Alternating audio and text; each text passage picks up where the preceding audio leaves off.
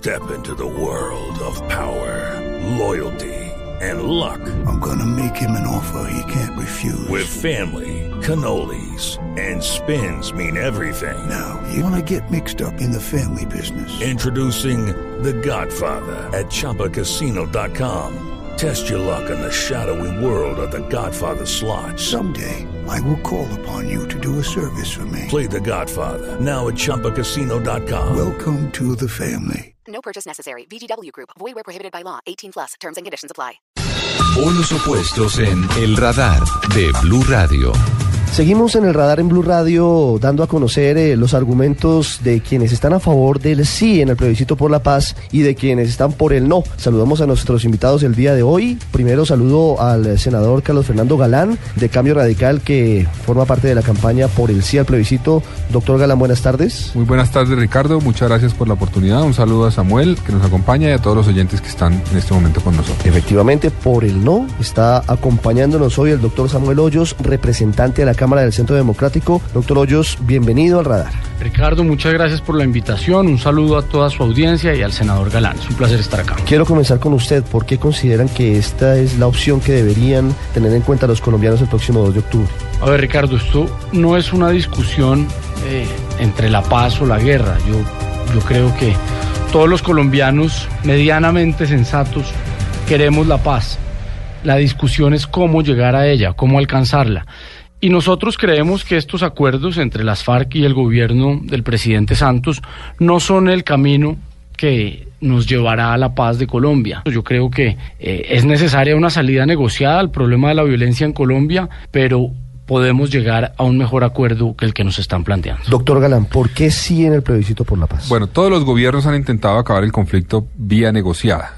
Eh, todos, absolutamente todos desde el año 82 lo han intentado. Este gobierno aprendió las lecciones del pasado y tomó, por ejemplo, medidas, una agenda específica, no sentarse a hablar simplemente por hablar y para definir reglas para ver qué iban a hablar, sino de arranque cuáles son los temas que vamos a discutir. Eh, segundo, incorporó o, decidió un equipo negociador que creo que ha sido extraordinario, un equipo negociador que tiene elementos, por ejemplo, como gente como el eh, general Naranjo, el general Mora, que tuvieron unos logros fundamentales en la guerra contra las FARC, el general Flores, y creo que el acuerdo al que se llegó es un acuerdo que si bien no es perfecto en términos de que hay cosas que hubiéramos preferido que no estuvieran, sí es un acuerdo que nos permite avanzar hacia la paz. Y yo creo, y muchos creemos, que esta es una posibilidad sin precedentes de lograrla. Doctor Hoyos, ¿por qué dicen desde el Centro Democrático que si gana el no, los acuerdos se pueden renegociar? Pues las FARC ha dicho, y, y su abogado Enrique Santiago, han afirmado que, que, de ganar el no en el plebiscito, ellos estarían dispuestos a seguir negociando con el Estado colombiano, lo cual me parece que es una, un gesto que demuestra voluntad de paz y, por lo tanto, de ganar el no habría algunos puntos que se, se podrían reorientar y renegociar, que como lo indica la mayoría de, los, de las encuestas, pues los colombianos no aceptamos, como cuáles. Por ejemplo, que los máximos responsables de crímenes atroces, delitos de lesa humanidad, crímenes de guerra, no paguen ni un solo día de cárcel. O, por ejemplo, en materia eh, de drogas ilícitas, en este acuerdo el Estado renuncia a la facultad de erradicar o fumigar cultivos ilícitos y se somete a un principio, digamos, de concertación para que los campesinos cocaleros de manera voluntaria erradiquen o sustituyan sus cultivos por cultivos alternativos. Eh, Pero Samuel, una pregunta. Mire, sí. Doctor Galán. Eh, lo, que, lo que buscamos aquí es, es acabar el conflicto y decimos, si gana el no, se pueden renegociar cosas. Primero, sería difícil saber renegociar qué, porque ¿cuál es el mandato de los colombianos al decir no? Pues que, Algunos... que no les satisface este acuerdo. Claro, entonces las FARC podrán decir, claro, entonces busquemos, por ejemplo, que se replantee la doctrina militar. De pronto hay muchos colombianos que están de acuerdo con eso y eso no quedó incluido en el acuerdo. Entonces, las FARC, digamos, legalmente lo que ustedes dicen es válido. Claro, se puede renegociar, pero políticamente, si eso se renegocia, va a ser para que algunos que están con el no como ustedes digan, tenemos que quitar el tema de, que no haya cárcel para los delitos de lesa humanidad, eh, tenemos que quitar la participación en política, etcétera, y para que las FARC digan, no, tenemos es que meterle otras cosas. Y eso puede llevar a que políticamente sea inviable la renegociación, la renegociación del acuerdo y termine siendo una, un fin del proceso de paz. Eso es lo que termina Por- siendo en por la realidad. supuesto, senador, que si, si gana el Doctor no, Hoyos. sería para buscar un acuerdo con menos concesiones a las FARC. Obviamente, acá no podemos pretender que ellos se van a someter a 60 años de cárcel eh, y que se inhabilitarán por el resto de su vida a participar en política. Nosotros cuando hablamos de justicia no pedimos ni pena de muerte ni cadena perpetua para los miembros de las FARC, pedimos unas penas mínimas que correspondan a la gravedad de los delitos que cometieron. Pero Samuel, decir que no hay cárcel, Ricardo. Doctor decir, Galán. Decir que no hay, no hay cárcel, a mí me parece que no es cierto. Primero, eh, aquel que no acepte sus delitos pagará eh, hasta 20, hasta 15 años de cárcel. Eh, el que los confiese tardíamente será entre 5 a 8 años de cárcel.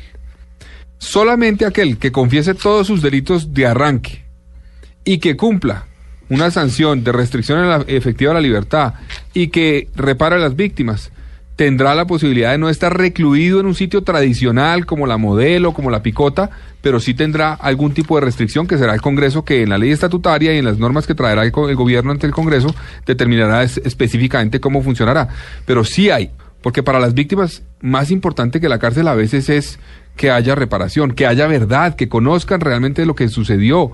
Doctor Hoyos, ¿cómo se renegociaría ese punto de la justicia desde la óptica de ustedes? Es decir, si, si el marco de la Jurisdicción Especial de Paz lo consideran que no es lo suficientemente coherente con las conductas delictivas de las FARC, eh, ¿cómo debería ser según lo que ustedes señalan? Y en el caso de que, como lo plantean, se pudiera eventualmente renegociar el acuerdo. A ver, Ricardo y senador, el punto 5.1.2 en materia de justicia dice claramente que en ningún caso, cuando se confiese oportunamente ante el Tribunal eh, eh, Especial para la Paz, la Comisión de Delitos Atroces, habrá sanciones en condición de reclusión o penas en condición de reclusión. Entonces, ¿qué quiere decir esto? Que no habrá que habrá cero día de cárcel para el que confiese, por ejemplo, reclutamiento infantil, para que el, el que confiese masacres, para el que confiese eh, secuestros de manera sistemática. Pero habrá restricción de la libertad. No, pero la restricción de la libertad puede ser, por ejemplo, retenerle el pasaporte por cinco años y que no pueda salir No, del pero eso país. será lo que establezcamos A en el Congreso, A que mí ahí eso no me satisface y yo creo que ahí es donde no satisface unos mínimos de justicia. Y si la si las cárceles no sirven, entonces tendríamos que sacar a todos los presos que hoy hay en, en el sistema penitenciario colombiano. Y es que a mí me llama la atención este- ese discurso, Pero Samuel. ¿cómo que no, senador? Vea, un segundo. pero venga, Pa- bueno, pa terminar la Me idea, llama la no. atención porque siempre dicen eso cuando no están al frente de la búsqueda de la paz. Cuando están al frente, dicen otra cosa. Álvaro Uribe dijo concretamente en el año 2006, recién reelecto, vamos a buscar la posibilidad de una zona de encuentro con las FARC. Y si eso surte efecto para hacer un acuerdo humanitario, estamos dispuestos a iniciar un proceso de paz que puede llevar a una constituyente con las FARC, dijo. Y si eso requiere un acuerdo con la guerrilla, que no vayan a la cárcel y que puedan hacer política los responsables de delitos atroces, pues habrá que remover, estoy diciendo palabras concretas, habrá que remover ese obstáculo para permitir que los responsables de delitos atroces vayan al Congreso. Entonces, claro, lo decía cuando estaba en sus manos buscar la paz. Cuando no está en sus manos y ve que otro lo está logrando, dice, hombre, pero ¿cómo es eso que no lo van a llevar a la cárcel? ¿Cómo es eso que le van a permitir hacer política? ¿Qué es esa burla con el país? ¿Qué es esa impunidad? Pues impunidad que él mismo propuso. Entonces, a mí me parece que esos argumentos son débiles Listo, porque son senador, no, argumentos pero que do- develan más envidia de lo que está logrando Juan Manuel Santos. Si hay incoherencias de- del expresidente Uribe frente al tema, doctor Hoyos. Déjeme responder. Primero, en el 2006 no estaba vigente el Estatuto de Roma, que es el compromiso de Colombia en materia de justicia penal internacional Pero no se firmó frente en a 2002. crímenes. Sí, pero se dio una prórroga para su entrada en vigencia, que entró en vigencia en el año 2007. Entonces, hoy en día ese escenario ya no es posible por el compromiso internacional que ha asumido el país. Y segundo, se propuso una Asamblea Nacional Constituyente. Nosotros seguimos insistiendo en que esa es la vía. Un acuerdo de paz debe ser producto de un amplio consenso nacional. Y este proceso nos tiene divididos a los colombianos. Entonces, una constituyente, una Asamblea Nacional Constituyente, es el mecanismo a través del cual lograríamos, consultándole al constituyente primario, consultándole a todos los colombianos, cómo podemos construir entre todos un país mejor, incluida las FARC. A mí no me preocupa que quienes no sean responsables de crímenes atroces vayan al Congreso. Bienvenidos quienes quieran dejar las armas y participar en democracia. Entonces usted me dice que es imposible lograr la paz pidiéndoles unos mínimos de cárcel. Los paramilitares en su momento eran más fuertes de lo que es hoy No, no, las no, FARC yo- no, y Samuel, yo estuvieron no dije eso. Yo lo que dije es que no podemos comparar la justicia ordinaria y comisión de delitos ordinarios Doctor con la Galán. justicia transicional. No, es válida Uno la tiene justicia que separar, transicional. uno tiene que separar las cosas porque si no nunca lo Yo haría. Porque reconozco que para un obviamente proceso- siempre va a sancionar por la justicia No, ordinaria claro. de manera más severa. Yo reconozco que para un proceso de paz se debe hacer un- una justicia transicional. Yo eso lo acepto, pero con unas penas mínimas como las que se impusieron en justicia y paz, entre cuatro y ocho años de cárcel. Le aclaro una cosa, yo siempre he oído esto y también Ricardo le cuento en el Congreso la preocupación del Estatuto de Roma, etcétera, y eso es válido. Pero yo confío en que este acuerdo de paz como está planteado va a ser respetado por la Corte Penal Internacional. La Corte Penal Internacional inclusive ya lo dijo, que consideraba positivo que no hubiera amnistía ni indulto para ese tipo de delitos. Entonces yo creo que lo van a respetar. Me parece válido que a las víctimas se le dé un papel muy relevante en la negociación, pero hay que recordar que estamos hablando de crímenes de lesa humanidad, es decir, que atentan contra toda la humanidad. Las víctimas somos todos, lesionan profundamente principios fundamentales eh, del ser humano y por lo tanto la Corte Penal Internacional tiene competencia, son crímenes que, que no prescriben cualquier juez en cualquier país incluso. Doctor Hoyos, pero hablando de eh, ese punto, justicia. frente al frente al tema de los paramilitares, un, un asunto interesante Sí. porque trae el doctor Galán a propósito del reportaje del New York Times el fin de semana. ¿Qué derecho de las víctimas se garantizó, por ejemplo, con la extradición de los 14 jefes paramilitares a Estados Unidos? Pues que se no, no hubo acceso a la verdad de las víctimas en Colombia, no hubo reparación, no hubo garantía de no repetición y muchos de ellos van a quedar libres en algunos años y quedarán viviendo o en Miami Y no o en Washington o en Nueva Listo. York y no contaron la verdad. Bueno, entonces respondo eso. La extradición requiere de dos principios fundamentales. Uno, que las penas que le impongan allá no sean superiores a las penas del país de origen. Y dos, que el que no solo el aparato judicial, la fiscalía, los jueces, las altas cortes, sino también las víctimas, los medios de comunicación puedan acceder a esas cárceles en Estados Unidos. Y así ha servido. Al otro día de que fueron extraditados, allá estaban todos los enemigos del gobierno Uribe diciéndoles que eh, lo, Pero ¿qué lo tanto han lo contado realmente de su Entonces, responsabilidad? ¿Qué han tanto han contado la responsabilidad de ellos y de otros, por Entonces, ejemplo? senador, han contado y están purgando unas penas que cuando terminen de purgarlas allá tendrán que venir a Colombia también muchos de ellos Pues a responder que el proceso con los paramilitares fue garantía de impunidad. Démosles el, démosle el mismo tratamiento, por injusto que sea, a las FARC, pero es que ahora sí es mucho pedir que se sometan Pero no a- porque usted está a los diciendo, mismos pero usted principios. está diciendo precisamente, estamos hablando de que ese proceso, digamos, tuvo cárcel, extradición, pero no se garantizaron los derechos de las No, yo no estoy diciendo que no se hayan garantizado. No Claro, estoy diciendo bueno, que no, que pero hayan fue garantizado. muy limitado el hubo- acceso de las víctimas unas a la penas, verdad. Hubo uno- unos mínimos de justicia. Pero la verdad, doctor los Hoyos, es que hoy, acá. hoy las víctimas, hoy quienes fueron eh, objeto de, de masacres, de desapariciones, de desplazamiento, pues no tiene acceso ni a Salvatore Mancuso, ni a Hernán Giraldo, ni a Don Berna, ni a ninguno de ellos. porque juez, están allá. cualquier fiscal puede usted ir sabe- a una cárcel Sí, de los pero usted Estados sabe que Unidos se a demoran un año, un año en hacer un trámite. digamos, En cambio, sí, sí, Samuel, Yo entiendo que tiene en cierta medida, esa en cierta medida no- no fue esa perfecta. extradición debilitó gravemente esa ley de justicia y paz en términos de acceder a la verdad y de garantizar los derechos de las víctimas. Eso sí, es claro y contundente, hasta lo están diciendo los, los medios en Estados Unidos. Pero volvamos al tema que tenemos ahora. Yo creo que estamos en una oportunidad sin precedentes. Las FARC se comprometen a cesar todos sus vínculos con la ilegalidad. Se comprometen a entregar las armas. Tanto se dijo que no iban a entregar las armas, ya está claro, las van a recibir la, la ONU y van a entregar las armas. Eh, y se someten a la justicia transicional, aceptaron someterse a ese proceso. El hecho de que logremos frenar la guerra gracias a esos elementos que se han contemplado en el acuerdo, me parece a mí que es suficiente para que los colombianos que nos están oyendo tomen la decisión de acabar esta guerra. Es muy fácil uno tener un discurso de, mire, mis hijos no van a ir a la guerra, pero necesitamos seguir esta guerra, necesitamos seguir combatiéndola. Eso es muy fácil. Los campesinos de Colombia tienen derecho a que se replanteen las políticas del agro, que se garantice el acceso a la tierra, que se garantice el acceso a mercados, pero sobre todo que sus hijos no sean obligados a ir a la guerra. Senador, yo está en comprendo, nuestras manos. yo comprendo sus buenas intenciones. Yo estoy seguro que usted y yo y Ricardo, queremos la paz de Colombia. Esto no, no, no es que unos quieran mandar a los hijos a la guerra y otros no. Esa no, esa no es la discusión y eso suena muy bonito y es fácil decirlo, como usted dice, desde acá, desde Bogotá, en un micrófono. Pero es que la realidad es que la extorsión ha crecido en, en el campo colombiano. El alcalde de San Vicente del Caguán denunciaba esos hechos. El narcotráfico, los cultivos ilícitos, según el Departamento de Estado, esto no es una cifra del uribismo, pasamos de tener 80 mil hectáreas en 2012 a tener 159 mil en 2015.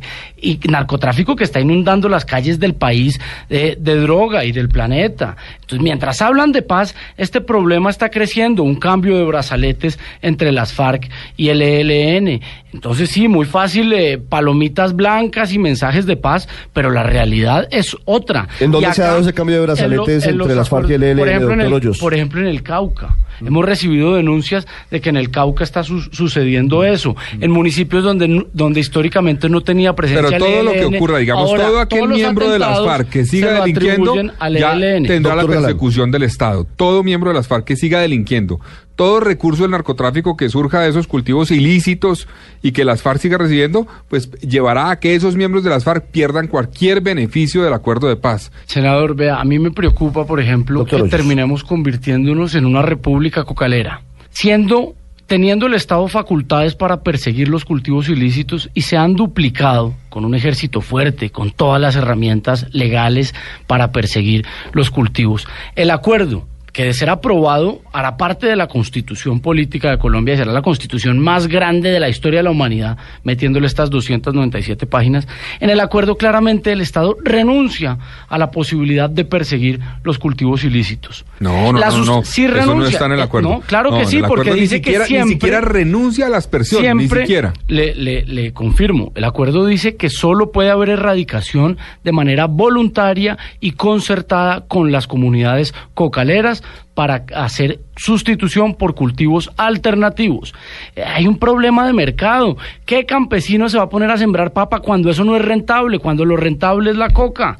Pero es y que- ahora es sí. legal y está protegido pero es en que la Constitución. Ahí está la clave del acuerdo. El acuerdo, no, el acuerdo no acaba con la erradicación, uno, y le apunta a lo otro que usted dice, y es darle alternativas a los campesinos. Sí, pero es que Porque si no le damos en alternativas, las lógicas del aquí, mercado. aquí han dicho, hombre, pero ¿cómo se ponen a negociar supuestamente plata? la política agraria con, el, con las FARC? No, pues si...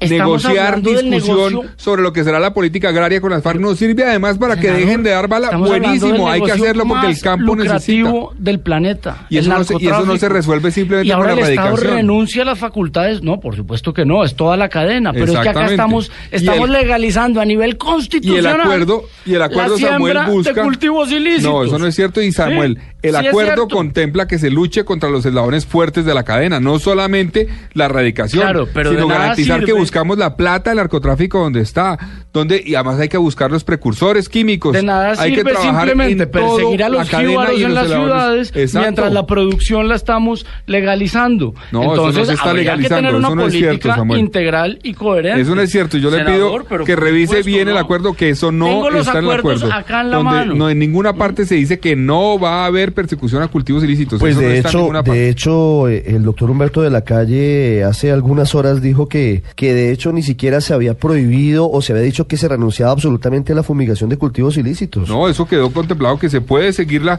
la, la- la aspersión con, con glifosato. Ahora, esa Ojo, aspersión con no, glifosato vale dice. la pena seguirla, trabajarla, pero no es suficiente ni será suficiente para poder erradicar los cultivos. Hay que trabajar, repito, en la política que se estableció ahí, que tenemos que trabajar en el Congreso para definirla y es cómo garantizamos el acceso a la tierra de los campesinos. Se me acaba el tiempo, doctor Hoyos. Un minuto para de nuevo pedirle a, quienes lo escuchan que voten por el no. Vea, si uno no está de acuerdo con que los crímenes, autores de crímenes de lesa humanidad no paguen ni un solo día de cárcel, pues debe votar no. Si uno no está de acuerdo en que el Estado renuncie a su facultad de perseguir lo- los cultivos ilícitos, pues debe votar que no. Si uno no está de acuerdo eh, en que se creó toda una paraestatalidad con presencia de las FARC, debe votar que no. Yo creo que Colombia puede eh, pretender un mejor acuerdo. Y si votamos no, podemos buscar una paz mucho más sostenible en el tiempo y no un acuerdo que no es producto de un consenso nacional y que corre el riesgo de ser desconocido. en Para los electores, doctor Galán, los argumentos Voy para a usar el esquema de Samuel. Si uno está de acuerdo con que las FARC entreguen todas las armas y cesen su actividad ilegal, debe votar sí. Si uno está de acuerdo con que cese la- el reclutamiento de menores, devuelvan a todos los menores y le cuenten a la justicia la verdad, debe votar sí. Si uno quiere proteger los derechos de las víctimas, garantizar que conozcan la verdad y sean reparados, debe votar sí. Si uno quiere que las FARC se sometan a un sistema de justicia transicional, donde van a pagar cárcel si no cuentan la verdad, debe votar sí. Y sobre todo, si uno quiere que acabe la guerra con las FARC, que logremos que las nuevas generaciones de colombianos y sobre todo de campesinos colombianos que hoy son llevados a la guerra, reclutados forzosamente, no tengan ese destino, sino que tengan un destino de oportunidades en el campo o en las ciudades donde escojan, debemos votar sí. Senador Carlos Fernando Galán, muchas gracias. Muchas gracias, Ricardo. Representante Hoyos. Ricardo, muchas gracias. Vea, yo lo último que quiero decir es, yo respeto las posiciones del doctor Galán, sé que él genuinamente quiere conseguir la paz de este país. Acá no podemos dividirnos entre colombianos buenos y colombianos malos. La discusión es cómo conseguirla. Y entre todos vamos a construir la paz, los del no y los Que del así sí. sea. Entre todos. Muchas gracias a los